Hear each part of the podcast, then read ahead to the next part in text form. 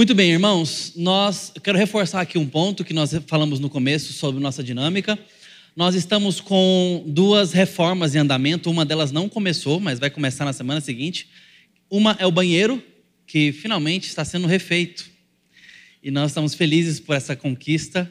Nós vamos refazer o nosso banheiro, vai ficar bonito, vai ficar é, utilizável. Tá? Nós estamos fazendo três novas sessões ali de banheiros feminino, masculino e para portadores de necessidades especiais, bem acessível, como deve ser.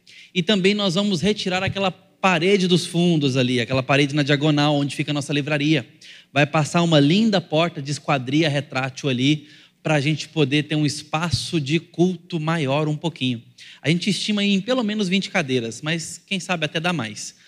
Perto de 30 cadeiras ali, talvez. Tá? Então a gente está feliz por essa Pequena reforma, mas muito importante para a nossa dinâmica. Ore por isso e continue fiel na sua contribuição. É assim que a igreja cuida de si mesma e avança debaixo da dependência do Senhor Jesus. Tá bom? Os avisos foram importantes aí para a gente esperar os papais e mamães voltarem aí para a nossa edificação e ninguém ficar pelo caminho. Muito bem, irmãos, nós vamos seguir. Eu interrompi a nossa série de sermões sobre pecados invisíveis para falar de um assunto cor-de-rosa. Eu sei que ninguém aguenta mais a cor rosa nas nossas mídias sociais, mas, mas eu quero trazer três pequenos sermões aqui, uma minissérie, para a gente poder conversar sobre o fato de que nós estamos diante de um momento especial na nossa cosmovisão cristã e precisamos responder à nossa cultura sempre. Eu não queria perder o calor do momento para trazer três meditações bíblicas que eu estou chamando de sermões anti-Barbie.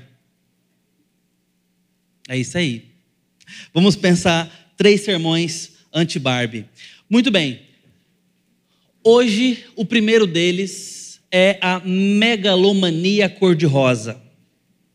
Nós vamos preparar terreno e vamos estudar a palavra de Deus em Gênesis. Nós vamos ver a queda da primeira Barbie, perdão, a primeira mulher. E foi, de brinca... foi de propósito a brincadeira, tá? Agora a gente entende. Esta, então, vai ser a nossa reflexão de hoje. E nos próximos dois domingos nós vamos pensar sobre feminilidade e masculinidade à luz da Bíblia. Afinal de contas, este é o tema que nós fomos suscitados pelo cinema. E, gente, eu gosto muito de cinema. Cinema, para mim, ainda é uma das mais poderosas mídias de comunicação e arte misturadas. Talvez a mais poderosa delas. Com todo respeito às outras formas de arte, com todo respeito à música, à pintura, à plasticidade, à dança, com todo respeito às outras manifestações artísticas, mas o cinema, ele meio que tem que compor um pouquinho de cada uma das vertentes artísticas: a pictórica, a sensorial, a sonora, a musical, a performática, tudo tem que estar lá. Senão, não temos cinema. E o cinema ainda é poderosíssimo. E nós precisamos respeitar o cinema com a grandeza que ele tem para o bem e para o mal. E nós ainda temos na comunicação visual, não só na cinematografia que eu vou lá nas grandes empresas do cinema assistir, mas o cinema que entra dentro de casa, que entra dentro do meu bolso através de um smartphone, através de uma tela que eu tenha. Todas essas são as formas de nós acessarmos cinema e acessarmos a sétima arte. Uma tela, uma TV, um tablet, um telefone. Hoje está muito fácil acessar. E este conteúdo poderoso em comunicar algo tem todo tipo de qualidade, tem todo tipo de mente por trás. Pessoas comprometidas com uma visão cristã de mundo, e muito, talvez muito mais, talvez majoritariamente, pessoas não comprometidas com a fé cristã, e muito pelo contrário, contrárias à fé cristã, e querem passar uma mensagem ao mundo. Uma coisa é fato: Todo mundo tem uma mensagem para passar. Todo produto artístico tem uma mensagem para passar. nem que seja protestar contra passar mensagem, mas tem uma mensagem para passar. E num cinema que exige roteirização, que exige comunicação de algo para um telespectador, nós temos uma mensagem muito bem definida, muito bem concatenada. E nós precisamos estar atentos a isso enquanto consumidores. E nós temos alertado a igreja no discipulado contemporâneo a não ser apenas consumidor. Bastaria ser consumidor se fosse consumidor atento, mas nós também devemos, além de ser consumidores, sermos agentes na produção cultural. Ser gente que se prepara e que prepara outros para passar a mensagem, afinal de contas, esse mundo é passageiro e está passando depressa, e nós temos uma mensagem para passar. E pessoas precisam dessa mensagem antes de morrer. De que Jesus Cristo veio ao mundo e somente por Ele podemos ter salvação do inferno eterno. Nós temos uma mensagem para passar. É ou não é? Todo mundo tem uma mensagem para passar. Mas como cristão, eu ouso afirmar: a nossa é a única e imprescindível. Precisamos comunicar. Precisamos ousar comunicar. Estou dizendo isso para introduzir a nossa provocação e por que, que nós temos uma intervenção temática no meio, para a gente aproveitar o momento, porque a boneca mais famosa do mundo veio ao cinema. Tem uma relevância suficiente para a gente parar a vida? De forma alguma, mas eu gostaria que a gente não perdesse oportunidades ímpares e especiais para aprofundar no tema bíblico de forma contextualizada, onde nossas atenções serão mais sensíveis. E é isso que eu quero fazer com os irmãos. Eu quero chamar a sua atenção, portanto, a Gênesis capítulo 3, para a gente poder ler a palavra de Deus. Gênesis capítulo 3, eu quero te chamar ao versículo 1. Nós vamos ler aí até o versículo de número 10.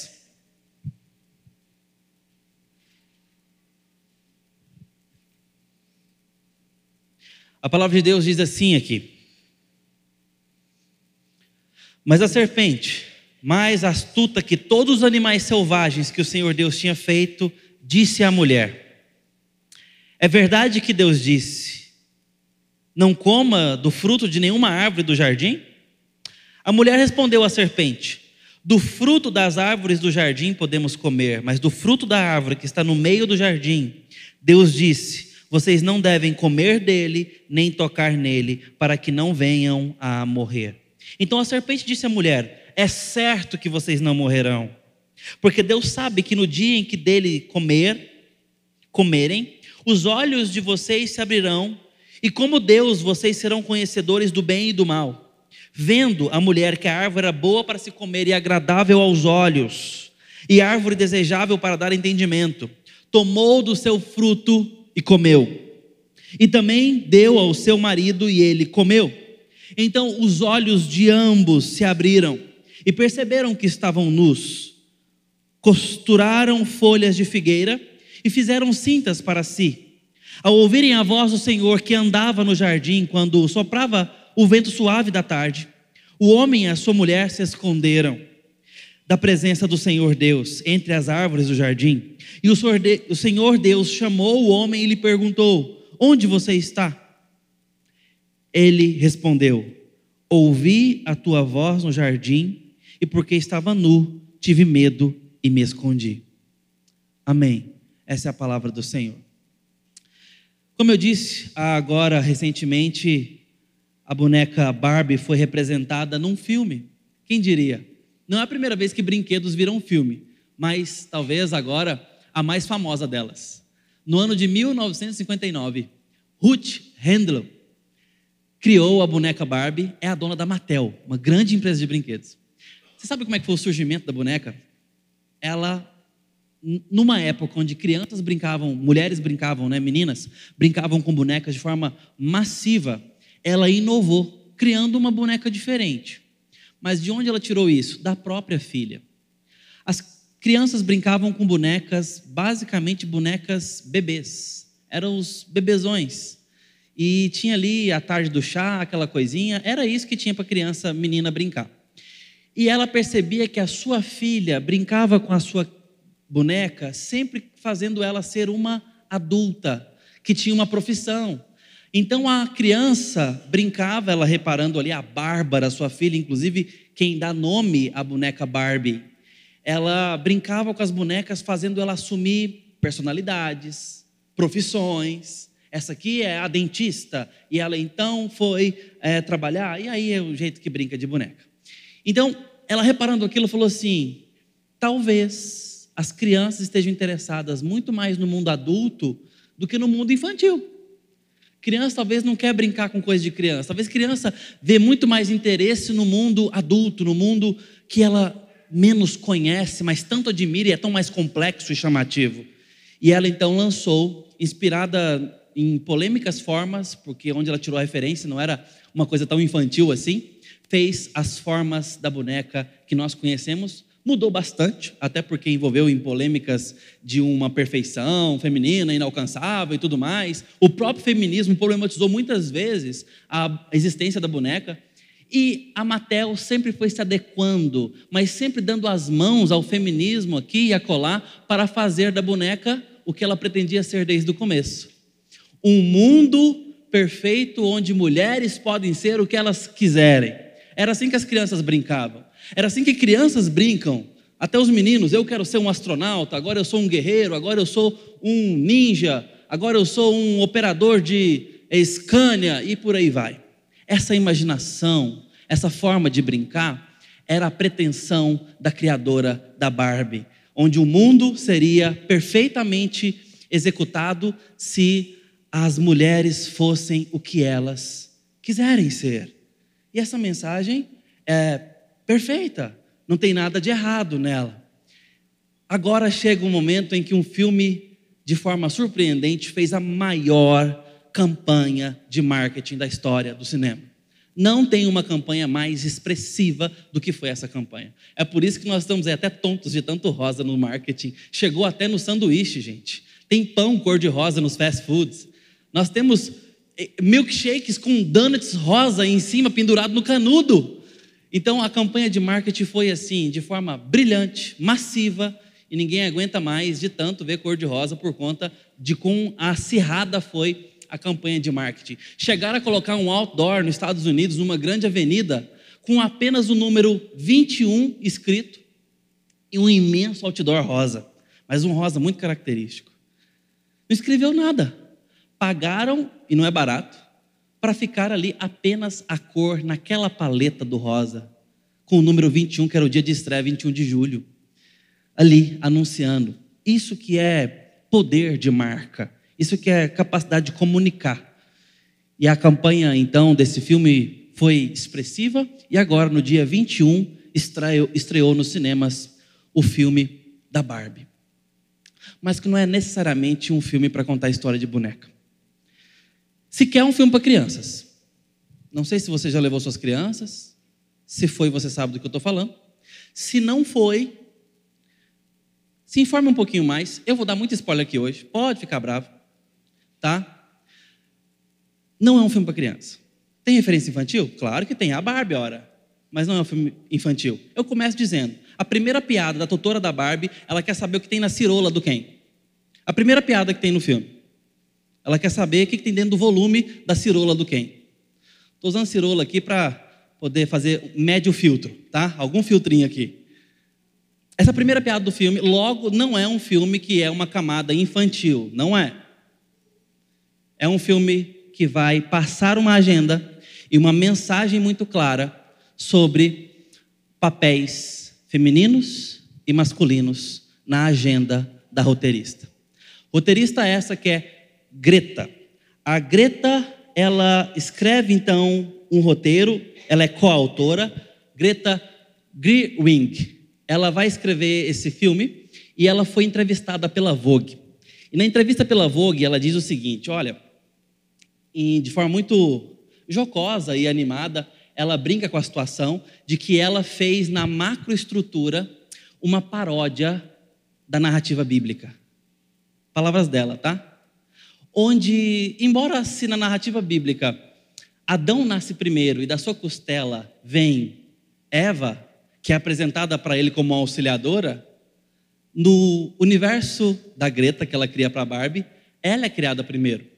E o Ken vem para auxiliar. E no filme, ele não se presta a mais nada senão para ser o carinha da praia. Ele não tem profissão, ele não tem papel, ele é o cara da praia, ele brinca na praia. E isso é repetido várias vezes no que seria o jardim do Éden, o mundo da Barbie, o mundo perfeito. E como é esse jardim perfeito? Mulheres. Mulheres dominando para todo lado. Dentista, médica, porteira, é, servente, todo tipo de profissões. Elas dominam, elas gerenciam. Tem um oráculo, mas elas dominam no mundo perfeito que não tem nenhum defeito. Não se encosta sequer o calcanhar no chão. Vocês sabem do que eu estou falando. Tem glitter, tem pompom, tem música e tem na praia ali os quem. Quem são os quem? Um monte de besta quadrada. Sorrisão no rosto, tapado, meia inteligência, sarado e que fica na praia. Esse é o jardim perfeito, segundo a autora. Mas não para por aí. Ela agora vai ser tentada a descobrir o conhecimento do bem e do mal. Conta ou não conta? Vou contar. Ela põe o calcanhar no chão. Lembra da mentora? Ela dá para ela escolher continuar usando o salto ou usar uma rasteirinha cafona e de hippie. Se ela pega a rasteirinha, ela vai para a realidade. É a pílula vermelha do Matrix, sabe? E ela então não tem opção, no final das contas, e calça as sandálias que faz ela pôr o calcanhar no chão. E se uma Barbie pôr o calcanhar no chão, os olhos dela são abertos e ela sai da Barbie Land, ela sai do mundo da Barbie. E saindo do mundo da Barbie, ela é agora conhecedora do mundo real. Ela vai em busca da verdade. Ela vai em busca agora de uma criança para poder brincar com ela, uma dona, para ela se reencontrar, porque ela estava começando a questionar sobre morte, sobre a existência dela. E nessa autorreflexão, nessa crise de identidade que uma boneca pode ter, ela então agora vai em busca da verdade. Chegando no mundo real, eles agora conheceram o mal e o bem. O que, que ela encontra lá? O mundo dominado pelos homens. E como é que é o mundo dominado pelos homens? Pior possível. É o um mundo onde homens basicamente fazem piadas sexuais, batem na bunda dela, e aí eles vão presos, os policiais é, fazem gracejos com ela, são sexistas e tudo mais, e o Ken, quando descobre isso, fala assim: Uau, era isso que eu queria. Era isso que eu queria. Aqui a gente pode. E ele então leva o pecado para dentro do mundo da Barbie, o jardim. É assim que o pecado entra no jardim.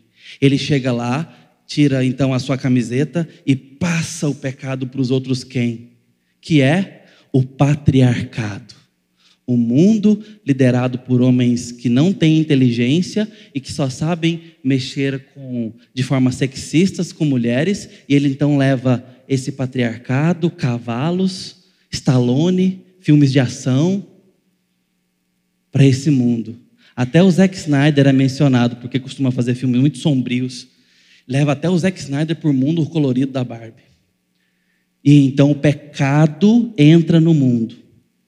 E qual que seria a redenção? É eles descobrirem que dá para se reencontrar com o Criador, a dona, brincar com ela, ela ajudar a criança, então ela ter redenção. Essa é a paródia, essa é a estrutura macro do filme. Uma comédia, bastante piada de todo tipo, como eu mencionei, tipo que nós não deveríamos estar rindo, e do tipo engraçado também. Esse é o filme. Com todas essas camadas ela usa uma estrutura bíblica para poder brincar com as questões da boneca. O que isso tem a ver com Eva? Além do que a própria diretora Greta quis insinuar. Tem o fato de que nós um dia também fomos criados com uma cosmovisão no mundo perfeito. E esse mundo perfeito não é o que foi imaginado para Barbie. E que o mundo caído não é o imaginado pelo feminismo contemporâneo. O pecado não é o patriarcado. O pecado não seria também o matriarcado. Tampouco a solução. Como eles chegam até nesse filme como compreensão redentiva no final. Elas entendem que ser a Barbie perfeita não é satisfatório. Brincam com isso o tempo todo, é uma mensagem de redenção no final. Conquistar tudo que a Barbie sempre quis não traz a redenção. Não traz o que se pressupôs. Brincam com isso no começo. Porque quando a Barbie, sendo o que ela quiser, fosse distribuída, então o problema das desigualdades de gênero estaria resolvido. A plateia ri e então o filme começa. Não é solução chegar onde o mundo perfeito da Barbie quer. O mundo perfeito foi criado em Gênesis 1 e 2, narrado com alguns detalhes. Ali, homem e mulher foram identificados como criaturas do seu Criador, imagem do seu Criador. Nesse momento, com os olhos perfeitos, você reparou o quanto essa ideia da autopercepção está presente na narrativa que vemos nesse filme, que quer passar uma mensagem muito clara, inclusive feminista, sobre a vida? Então, na narrativa de Gênesis, nós temos algo muito semelhante quanto aos olhos. Observa comigo. Versículo 5. Tem a palavra olhos. Se dele comerem, os olhos de vocês se abrirão. Versículo 6. Vendo, segunda linha, agradável aos olhos. Versículo 7: Então os olhos, segunda linha, e percebendo que estavam nus, percebendo aos olhos. Versículo 8, temos aí mais ou menos na terceira linha: esconderam-se da presença do Senhor, esconderam-se dos olhos do Senhor. E Deus pergunta: onde vocês estão? Escondidos dos olhos. Versículo 10: tive medo e me escondi. Percebam o quanto a presença do olhar está presente nessa estrutura. É um texto em que nós somos convidados a perceber sobre o olhar, a visão de mundo que temos das coisas, de Deus e de nós mesmos. Podemos olhar para a vida, podemos olhar para o Criador e podemos olhar para nós mesmos e termos determinadas percepções. O que é que não conseguimos acessar? O cristalino do olho. Nós não podemos trocar o olho enquanto olha. Nós podemos trocar lentes. Nós podemos trocar o objeto. Mas o olho não. E esse olho é o problema que está aqui. Porque eles olham para as coisas, as mesmas coisas, mas o olhar muda. Eva disse à serpente: não vou comer, nem vou tocar. Há teólogos e comentaristas que chegam a arriscar que esse aqui foi o erro de Eva, porque ela foi além do que Deus mandou. Deus, alguns versos atrás, falou que ela não podia comer. Ela disse aqui que Deus disse que ela não podia comer nem tocar. Eu arrisco dizer que Eva está sendo aqui nada além de santa e coerente. Deus é confiável para uma mulher santa. Esta mulher é perfeita. Essa mulher não tem nenhuma mancha. Essa mulher não tem inclinação para o mal. Ela não é uma mulher que tem inclinação para o mal. Ela foi criada num estado de natureza santa. E na sua santidade ela confia no seu Criador. Como derrubar uma mulher assim? Como derrubar um ser humano perfeito que ama a Deus acima de todas as coisas? O texto nos apresenta Satanás nessa narrativa e dá um atributo na economia de Moisés. Moisés é muito econômico, eu queria que ele fosse muito mais prolixo. Eu queria muito mais detalhes. Moisés não é, ele é econômico, bruto e grosso. Ele diz, no entanto, que a serpente é a mais sagaz. Para exaltar o fato de que o que vai vir de proposta é fruto de uma minúcia inteligência, inteligente, perdão de uma minúcia estratégica para poder convencer essa mulher perfeita. Certamente, depois de muito pensar, sobre a natureza humana que ela está ali agora contemplando? Com alguma inveja, com algum desejo ou com algum ódio? É Satanás, afinal de contas. E Satanás olha para aquela mulher e então vai falar com ela. Eva, quando escuta a afirmação diabólica, é certo que você não vai morrer. Deus falou, mas não é verdade. Satanás acusa Deus de mentira. E Eva não acredita no Satanás e diz: negativo, não posso comer nem tocar. Eva está dizendo o seguinte: é um palpite hermenêutico, tá, irmãos? Se eu não posso digerir, para que tocar? Se o meu Deus disse para mim que não é bom para mim, por que, que eu vou pôr no olfato? Por que, que eu vou lamber? Por que, que eu vou apalpar? Nós fazemos todas essas preliminares com a tentação quando não confiamos na ordem do Criador. É sempre um trabalho de desconfiança. Nossos filhos pequenos, você diz, não pode ir para a calçada, tem carro perigoso ali que te maceta e te mata. Certamente morrerás, na linguagem bíblica. Eu me lembro, poderia citar meu filho, mas deixa eu deixar ele de fora um pouco, coitado, ele sempre aparece aqui na, na linha de frente do fogo. Vou usar minha sobrinha, Betina. Ela tinha não mais que uns três aninhos de idade. Meu irmão tem uma loja de calçados com a sua esposa que fica na avenida principal da cidade. Avenida movimentada, portanto, e tem a loja no seu blindex, calçada e a rua. A rua do certamente morrerás.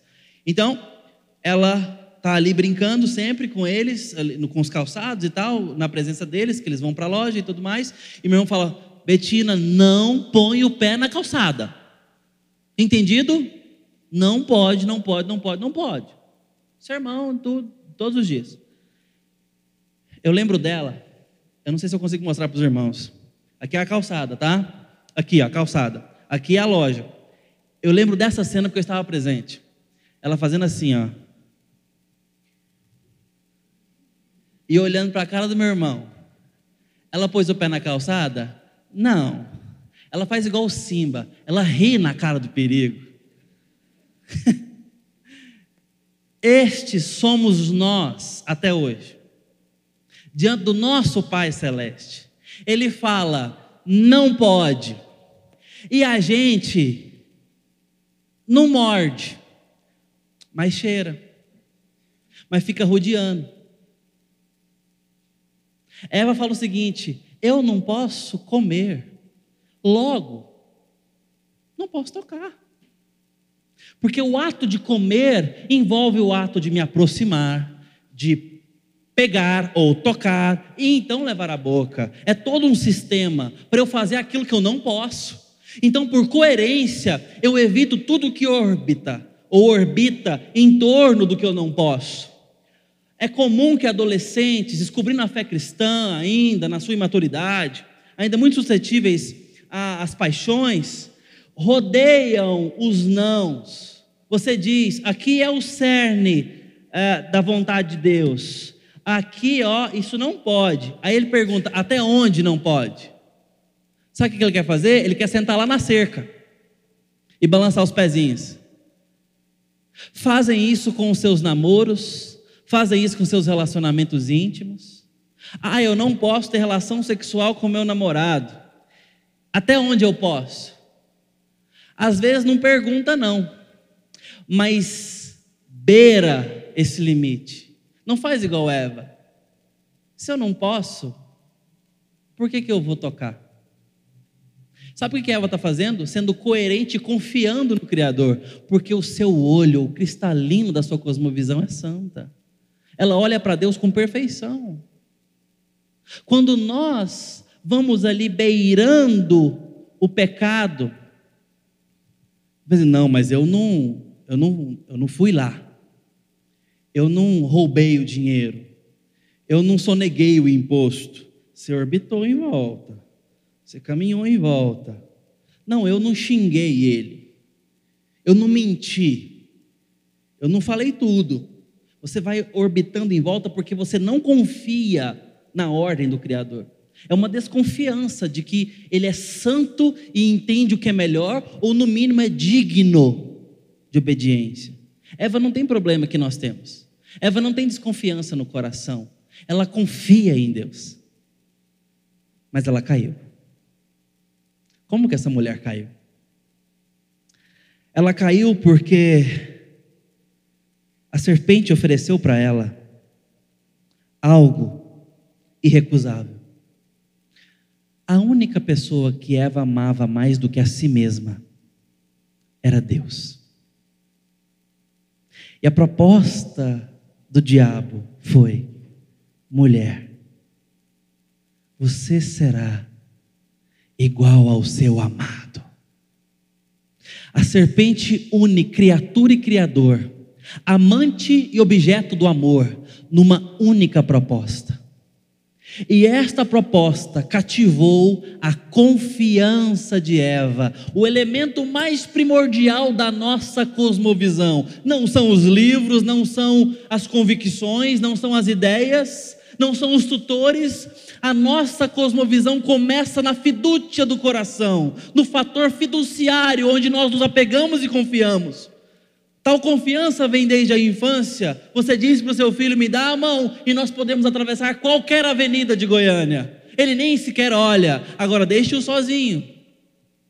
E ele terá medo, porque já aprendeu a confiar na sua mão, com algumas exceções, mas existe uma fidúcia, existe uma confiança do coração muito cedo, uma confiança de que se pedir, você dará. Pedem comida não na desconfiança de que você não vai dar. Às vezes pedem tanto que parece que você não deu. E até temem não receber, mas não é verdade. Pedem porque confia que você dará desde o peito. Às vezes tem um choro específico, a gente está escutando um agora. Eu não sei, a mãe sabe, esse é de peito ou não? Tem um chorinho que é de mamar. Tem um chorinho que é de cólica mas já vai aprendendo a confiar que aquela provedora dará. Coração. Essa criança estudou alguma coisa? Essa criança tem alguma eh, mensagem? Ela tem alguma literatura? Alguma tese? Nada. Ela só tem afeto. Ou não. E é nessa relação afetiva ou desafetiva que ela vai formando a primeira gema da cosmovisão dela, a visão de mundo que ela tem das coisas. E ela então vai passando a confiar em certas coisas. Aí não se admire de encontrar, de repente, cientistas renomados e supersticiosos. Porque o coração está ali e o coração aprendeu a confiar em algumas coisas que não são tão científicas assim. Confiança. Confiança que nós temos em aspectos relacionais ao longo da vida. Às vezes você pega o jovem apaixonado pelo bandido, a menina está apaixonada pelo cafajeste, e você argumenta, e mostra, e ora, e fala, e nem mil palavras são suficientes para concorrer com uma dose forte de afeto, paixão. A Bíblia fala que a paixão é avassaladora, forte, como a morte. Isso é fidúcia do coração. A nossa visão de mundo é baseada em confiança antes de qualquer coisa. Depois vêm as crenças, as convicções, são camadas importantes, porém mais superficiais. Eu estou falando isso porque Satanás tinha que entrar nessa camada mais profunda. Se ele fosse aqui, ó, Eva, deixa eu te dar uma informação. Você não morre se comer. Na camada da informação intelectual, Satanás não venceria não entrou. Ela contra-argumentou e mostrou onde está a confiança dela. Ele tinha que entrar mais a fundo lá na íris do olhar. Ele tinha que mostrar que a fruta era boa para se comer, como bom é o seu Deus. Por bom ela já tinha Deus. Satanás tinha que mostrar que a fruta e comer a fruta e desonrar a Deus era tão bom para ela quanto Deus era. E por mais que essas coisas fossem paradoxais, nós nos bastamos pela coisa ser simplesmente boa. E é assim que desobedecemos a Deus, é assim que pecamos. Não é que a gente não acha que Deus é bom, não é que a gente acha que Deus não é justo, não é que a gente acha que Deus é mal conosco. É porque a gente acha que o pecado que está sendo oferecido pela tentação é bom o suficiente. Aí a gente peca, aí a gente desobedece a Deus, porque a gente se contenta pela coisa ser aparentemente ou convincentemente boa o suficiente. Satanás conseguiu convencer Eva de que era bom o suficiente desobedecer a Deus. Você será igual a Deus. Deixa eu citar Ray Stedman aqui para os irmãos. As criaturas do universo de Deus são feitas para descobrir a diferença entre o bem e o mal ao relacionar todas as coisas ao Criador, não a si mesmas. Quando o homem comeu do fruto, ele começou a fazer o que Deus faz: relacionar tudo a si mesmo.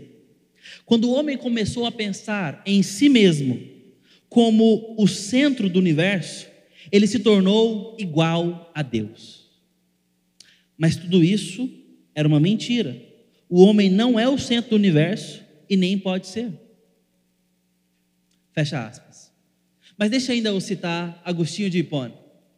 Duas cidades edificaram, perdão, dois amores edificaram duas cidades.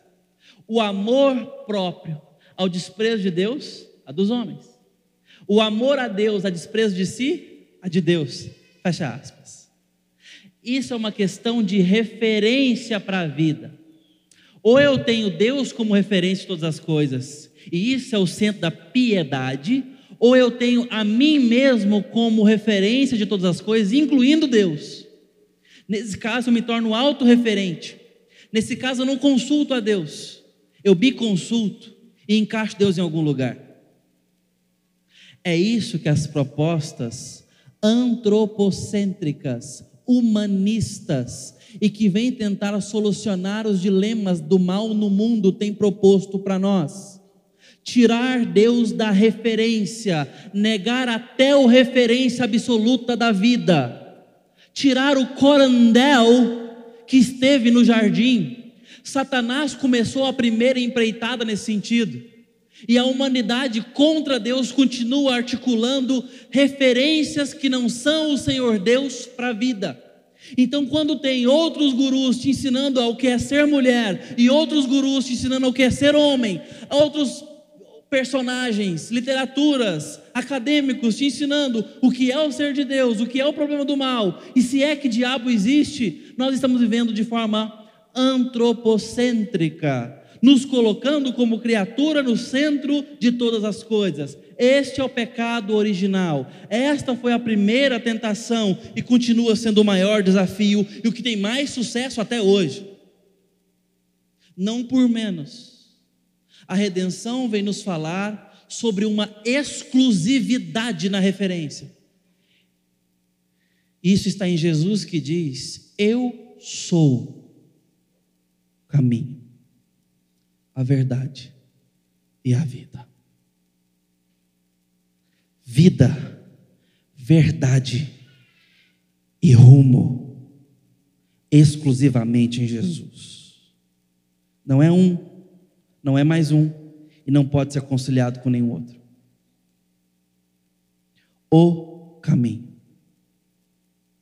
Se nós não submetermos as visões de mundo, as narrativas, as mídias e o nosso coração ao senhorio de Cristo, nós seremos engolidos pelas tentações do diabo, que são sagazes, inteligentes, contextualizadas e especializadas no seu coração.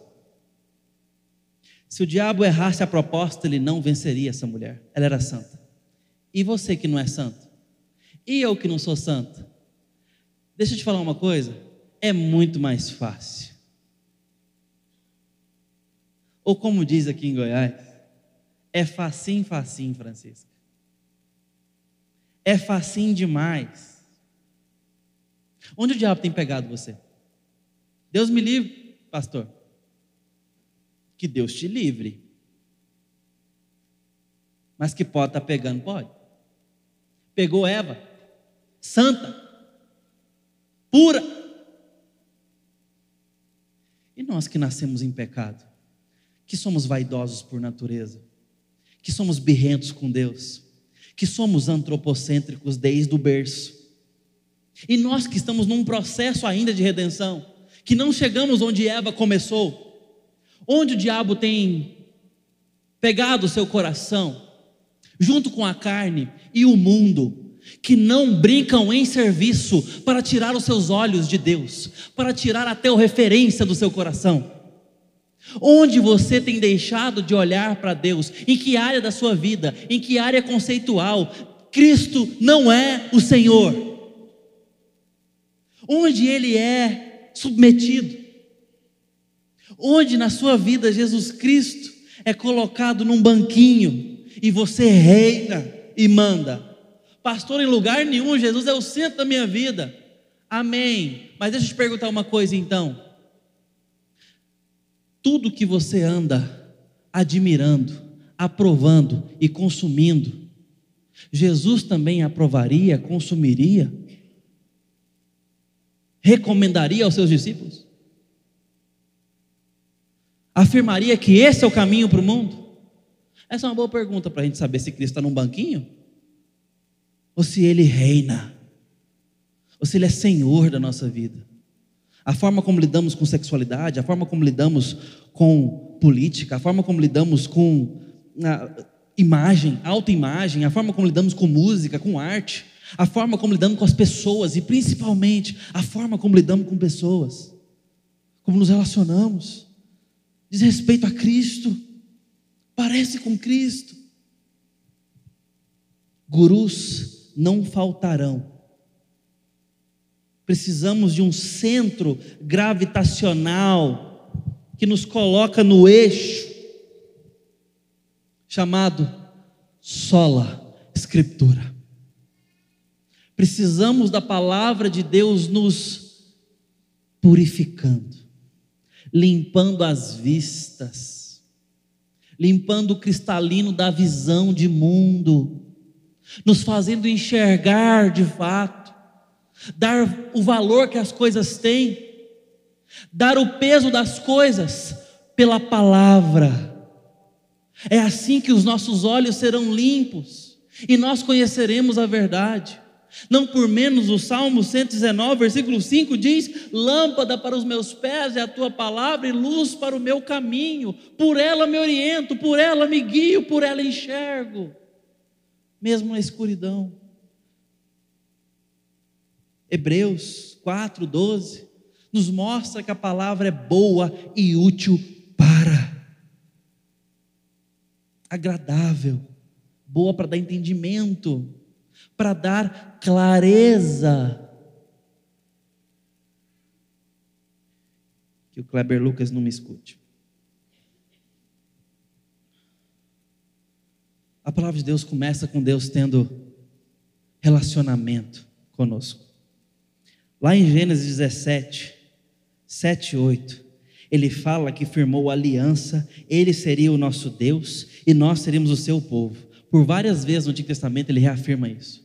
Eu serei o seu Deus, vocês serão o meu povo.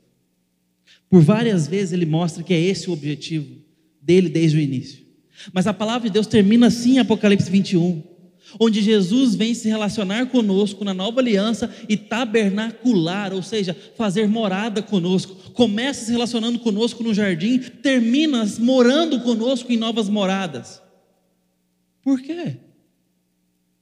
Porque é aí que a nossa cosmovisão, a nossa visão de mundo e da vida é formada de forma mais sólida no relacionamento de confiança. E onde nós encontramos esse relacionamento, queridos irmãos, para nos dar uma visão de mundo limpa e redimida?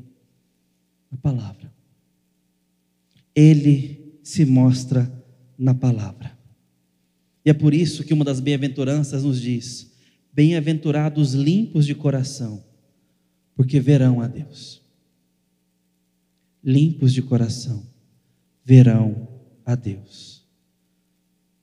O coração é o nosso eu interior. E Deus pode restaurar o nosso eu interior. Deus pode limpar com perdão o nosso eu interior. Deus pode nos tirar de qualquer dúvida existencial. Deus pode nos mostrar o porquê viemos ao mundo.